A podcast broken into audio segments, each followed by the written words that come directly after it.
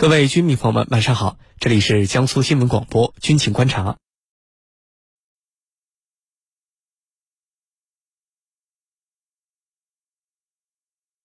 成功测试反卫星系统，导弹在太空中准确击碎了一颗废弃卫星。此外呢，我们还将和您关注，俄乌边境局势持续紧张之际，英国向乌克兰大卖军火，英国这是在向乌克兰递刀吗？我们的军事评论员稍后将会为您详细解读。追踪世界军事热点，关注全球战略格局。江苏新闻广播军情观察，主持人郝帅为您传递铿锵有力之声。今天的军情观察，我们邀请到的两位军事评论员分别是军事专家陈汉平和军事专家袁周。军迷朋友们，大家好，我是陈汉平。军迷朋友们，大家好，我是袁周。来看到今天节目的第一条消息：俄罗斯证实成功测试反卫星系统，导弹在太空中准确击碎了一颗废弃卫星。军情观察为您详细解读。十一月十六号，俄罗斯国防部长绍伊古证实，俄罗斯在十一月十五号成功进行了一次反卫星系统测试。反卫星导弹准确击毁了一颗在轨道上的俄罗斯废弃卫星。绍伊古还说，由此产生的碎片并不会对太空活动构成任何威胁。那么，俄罗斯这次测试的反卫星导弹，它都有哪些特征？目前世界上主要军事大国的反卫星手段还有哪些呢？接下来，郝帅邀请军事评论员和你一起关注。袁老师，首先呢，请您为我们介绍一下这次新闻当中俄罗斯测试的反卫星系统，它的技术性能和实战能力到底怎么样？那么这次测试会不会对太空活动造成威胁呢？好的，呃，根据公开的报道呢，呃，我们可以知道啊，呃，俄罗斯这次反卫星实验呢，用的是一枚直接上升式反卫星导弹，击中了一颗俄罗斯本国的卫星，并在近地轨道上产生了一千五百多块可跟踪的轨道碎片。报道的内容呢，呃，也就这么多。但是从这一则简短的报道中，我们可以看出啊，俄罗斯在反卫星技术上的水平，主要体现在以下三个方面。首先呢，就是这次实验表明了俄罗斯已经成功的掌握了反卫星技术。那么，俄罗斯这已经是第三次成功测试它的反卫星导弹了。之前呢，呃，进行过三次，但是失败了一次。那么总体来看，俄罗斯的反卫星导弹技术现在。已经比较稳定了。呃，第二个方面呢，就是表明了俄罗斯啊已经具备了强大的中段反导能力。那么这次它采用的反卫星导弹啊，实际上和中段反导技术是非常相似的，都是在大气层外拦截目标，都需要导弹借助火箭助推技术将导弹送到距离地面数百公里之外的外层空间近地轨道。也就是说啊，能够反卫星的导弹。同样可以用来中断反导。一般而言，洲际弹道导弹的弹道顶点的高度超过了一千公里，而这种反卫星导弹主要也是针对一千公里以下的近轨卫星的。呃，显然，一套反卫星武器系统可以完成拦截近地轨道卫星和中远程弹道导弹的任务。而俄罗斯这次用的反卫星导弹呢？其实就是他们的中段反导系统使用的 A 二三五鲁多利导弹。那么第三呢？呃，表明了俄罗斯对目标控制技术也有了明显的进步。按照俄罗斯对外公开的信息啊，这次反卫星实验只产生了一千五百多块可跟踪的卫星碎片。要知道，同样是反卫星实验，印度的导弹造成的碎片高达六千五百多块，而且呢，仅有两百多块是可跟踪的。从这个意义上讲，俄罗斯的技术水平明显要胜出一筹，而俄罗斯对外声称啊，这次实验产生的碎片并不会对太空活动产生威胁。那么，俄罗斯的说法是否正确？我们实际上呃还没有办法评估。但是呢，有一点是可以肯定的，就是随着大国太空军事竞争和太空军事化程度的加剧，那么这种太空军事活动必然会对人类的太空活动造成负面的影响，限制太空军事化，和平利用太空。才是人类对待太空的正确方法。主持人，好，谢谢袁老师。那么，反卫星武器到底有着哪些重要的战略意义？为什么美俄等国都对这类型的武器是高度重视呢？请陈老师为我们解答。呃，我们先来说，美俄双方啊，为什么都很重视反卫星技术？其实这次俄罗斯所摧毁的在轨卫星啊，它不是第一家在太空进行仿卫星试验的国家。早在上个世纪的五六十年代，美国它就已经开始试验了。而这样的试验呢，到今天为止，它根本就没有停止。那为什么俄罗斯的这个试验，它就接受不了了呢？啊，那么我们再来看啊，反卫星试验，它实际上它是世界大国在地球外空外层空间所进行的针对在轨卫星所做的攻击、摧毁研究试验。那么从这一点来看啊，就是它有几个。要素一个是在轨的，就是在运行的，那么它显然能够对军事装备，比如车辆、船只、潜艇提供定位、导航，还有呢通讯功能。这些功能啊，一旦它失去了，它可能成为漂浮在海上的一个靶子。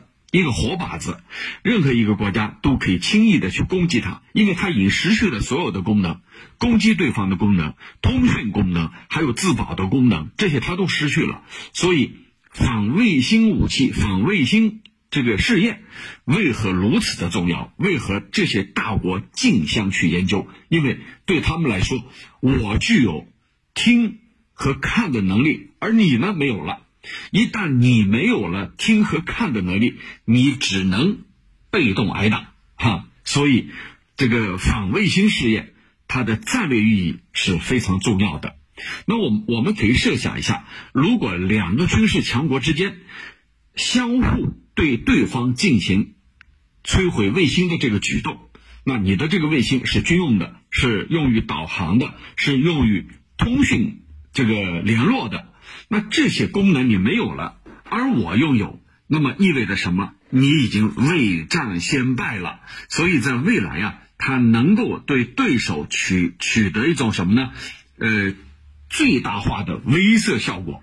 因为现代化的战争啊，不再像过去通过人力、这个步兵，还有呢这个其他的手段。现在的现代化的战争啊，更多的是用。这个卫星导航，用这个无线联络、网络等各种各样的做法，包括无人机，那这些无一离不开卫星的导航。一旦卫星的导航失灵失准，那意味着所有地面的攻击行动都是无用功。咱们还记得这个美国用无人机击毙伊朗海外旅的一个领袖苏莱曼尼。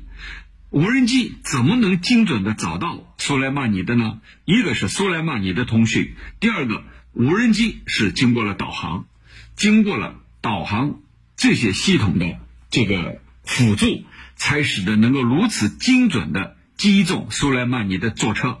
但是苏莱曼尼他使用了电话，你只要使用了电话都在对方的捕捉范围之内。所有这些，我们可以用这个案例来看出来。它是离不开这个呃卫星导航的。那么我们现在再说，假如说能够摧毁对方的这个在轨的卫星，就是在轨的，就是正在运行的、正在发挥作用的啊在轨卫星。这次人家俄罗斯所做的实验就是一个在轨的。那印度也曾经做过这样的试验，把一颗废弃的在轨的卫星进行了击毁。那这样的话，大国呀都瞄准了。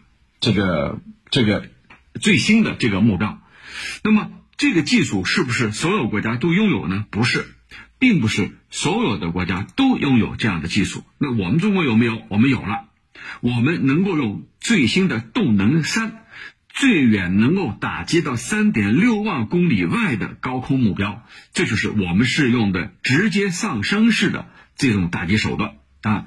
反卫星武器刚才说了有多种。共轨就大家都在轨道上运行的，直接上升的，定向能的，还有电磁干扰的。那我们拥有的这个反卫星导弹啊，我们已经到了这个第三代了，未来很有可能继续进一步深化。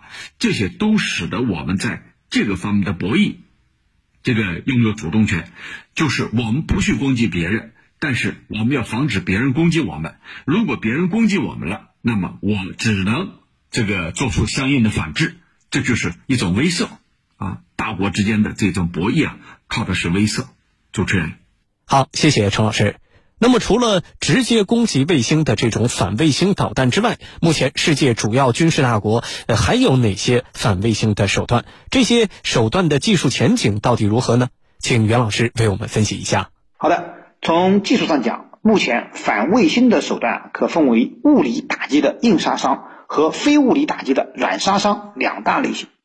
那么硬杀伤呢，指的是直接对卫星实施物理摧毁，大致有四条路径：一呢。是直接上升式攻击，就是发射直接上升式导弹或者其他动能武器，使其啊直接碰撞动能杀伤战斗部或者爆炸性战斗部，那么来撞毁卫星。那么第二呢是共轨式攻击，就是通过发射反卫星卫星，把攻击卫星呢首先送入到目标卫星的轨道，那么使之啊沿着目标卫星的轨道运行，当接近目标卫星时呢，引爆其携带的爆炸物。来击毁目标卫星。那么第三呢是太空站攻击，即利用航天站航天飞机，那么使用呢呃机械臂抓住在轨运行的卫星，使其脱离运行轨道，并且呢将其俘获。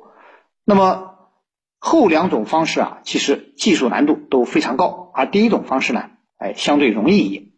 那么第四呢是非动能物理攻击。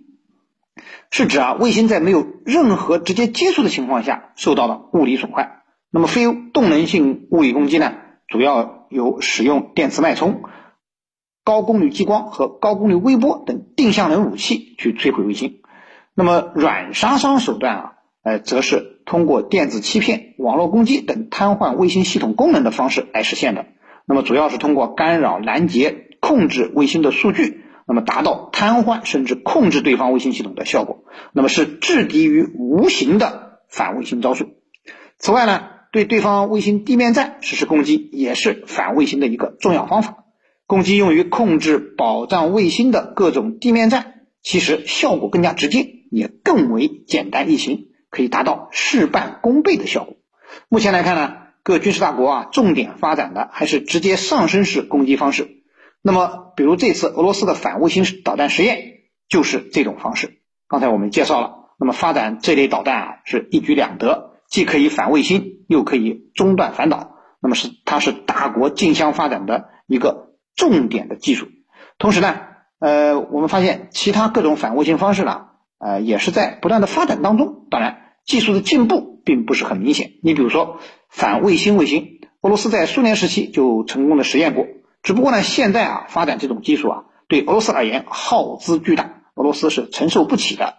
呃，再加上反卫星的实际需求也并不强烈，所以呢，这项技术基本处于一种停滞发展的状态。再比如说，呃，激光反卫星技术，由于技术上还不是很成熟，离实战化部署还有一段很长的距离，因此呢，发展的也并不顺利。